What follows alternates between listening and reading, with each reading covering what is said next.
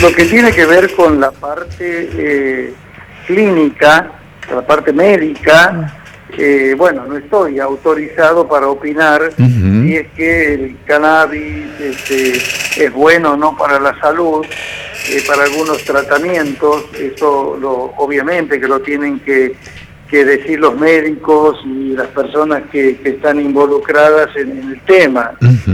Eh, respecto de, la preocupación, de la preocupación que muestra la Iglesia sobre justamente la venta del cannabis para usos terapéuticos, eh, preocupación, eh, digamos, eh, basada en el temor de que esto se extienda para otros usos, que no sean médicos. Este, bueno, me parece a mí que, no pone, no pone en el foco la situación, es decir, que no, que no como como pastoral, ¿no es cierto?, de, adicciones del episcopado, como comisión, el, foco hay que ponerlo en otro lado. Porque, en las responsabilidades.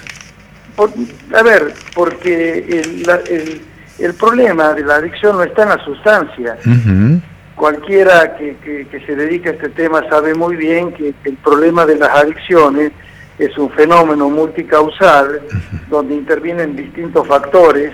Uno de ellos es la sustancia desde mi punto de vista el menos importante, otro que tiene que ver con la, con la caracterología, es decir, con la historia, la situación de, la persona adicta, y después lo que tiene que ver con el contexto, la familia, la sociedad, la cultura en que está inmerso, etc.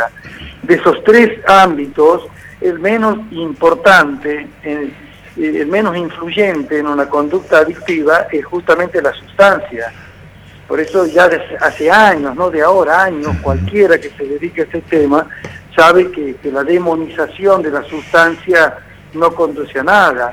Aquí lo que la tarea de fondo que hay que hacer eh, se trata principalmente de, crear posibilidades para que las personas podamos vivir cada día más humanamente posible. Queda... Es decir, que un niño, que un joven tenga posibilidades de estudiar, de hacer deporte, de tener una familia digna, de tener trabajo, etcétera. Por ahí pasa el tema, eh, no por ponerse en contra de la sustancia. Claro, estamos hablando de que la idea de esto es que sea aplicada a la salud, fundamentalmente, aunque por ahí se eh, presupone que hay algunos claroscuros, algunos grises, vamos a llamarles, en esta historia que no, no dejan... Algunos se preguntan, ¿cómo es que hay, hay gente que puede, qué sé yo, cultivarla de manera particular? Claro, pero te vuelvo a repetir, ese no es el problema. No. No es el problema, es sacar el foco de la cuestión de fondo. Te digo una cosa, ¿cuál es la sustancia que produce más adicción en nuestro país?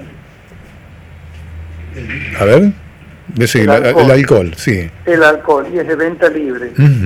totalmente. Entonces te das cuenta que es una gran contradicción. No vas a salir vos a, impedir que la gente tenga una parra en la casa. ¿no es cierto? Entonces no se trata de, demonizar la sustancia. Pero, pero Monchi, a ver, digamos, digamos que yo, si yo tengo una parra en la casa no creo que fácilmente haga un vino, pero si tengo una planta de marihuana fácilmente puedo hacer un cigarrillo.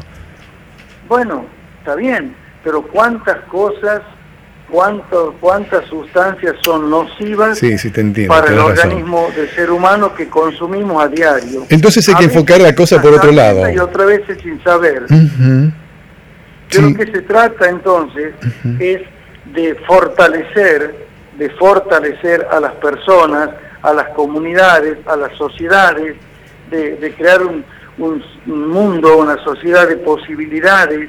Yo de eso estoy convencido, tengo años trabajando en el tema, en lo que es la prevención. Vos a un niño, un joven, le das una escuela, le das una capacitación laboral, le das un ámbito para que haga deporte, ahí tiene que invertir el Estado y la Iglesia tiene que ser un puente, eh, un puente para que el Estado pueda satisfacer a los ciudadanos, en este caso niños jóvenes, también adultos, de todos estos ambientes sanos. Se trata de crear ambientes sanos para la población. Ese es el desafío, no de impedir si una sustancia se vende o no se vende.